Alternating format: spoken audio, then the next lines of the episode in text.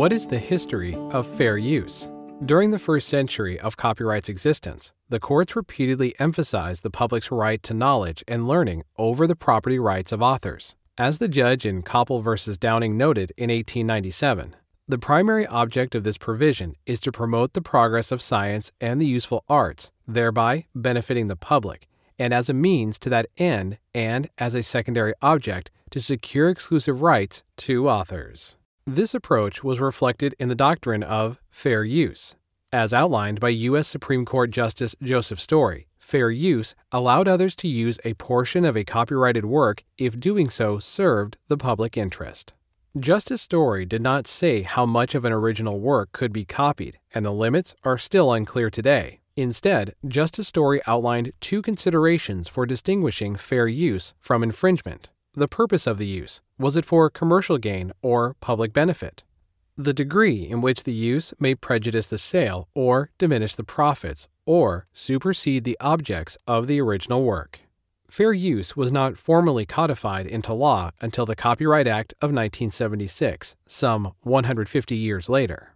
Fair use was defined largely in terms of its market impact, which is typical of the U.S. approach to intellectual property. Whatever promoted economic progress, as patents did, was strongly protected. Whatever hindered progress, as copyright could potentially do by limiting knowledge diffusion, was less protected. The courts tended to view copyright through the lens of public interest in other ways as well. In order to be granted protection, copyright holders had to give proper notice of the copyright, deposit copies of the work in the appropriate district court, register the work with the U.S. Copyright Office, and renew the copyright when required.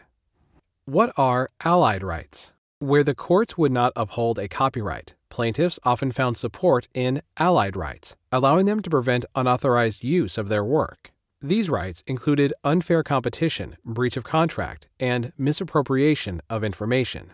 In 1907, E.P. Dutton published a series of Christmas books that another publisher photographed and sold as its own at lower prices.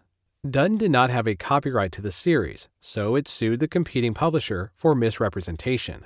The court in Dutton v. Cupples ruled that Dutton had a right to the look and feel of its original series. According to the court, the decisive fact is that the defendants are unfairly and fraudulently attempting to trade upon the reputation which plaintiff has built up for its books. The right to injunctive relief in such a case is too firmly established to require the citation of authorities.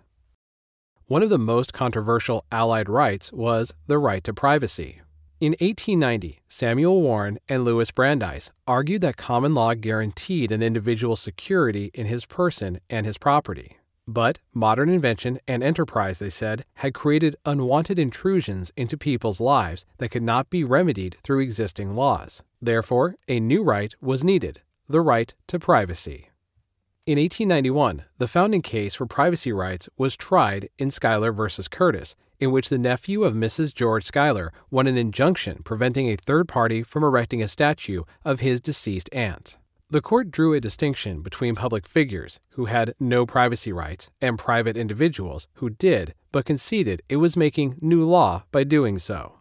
It is true that there is no reported decision which goes to this extent in maintaining the right of privacy, and in that respect, this is a novel case. But the gradual extension of the law in the direction of affording the most complete redress for injury to individual rights makes this an easy step from reported decisions, much similar in principle.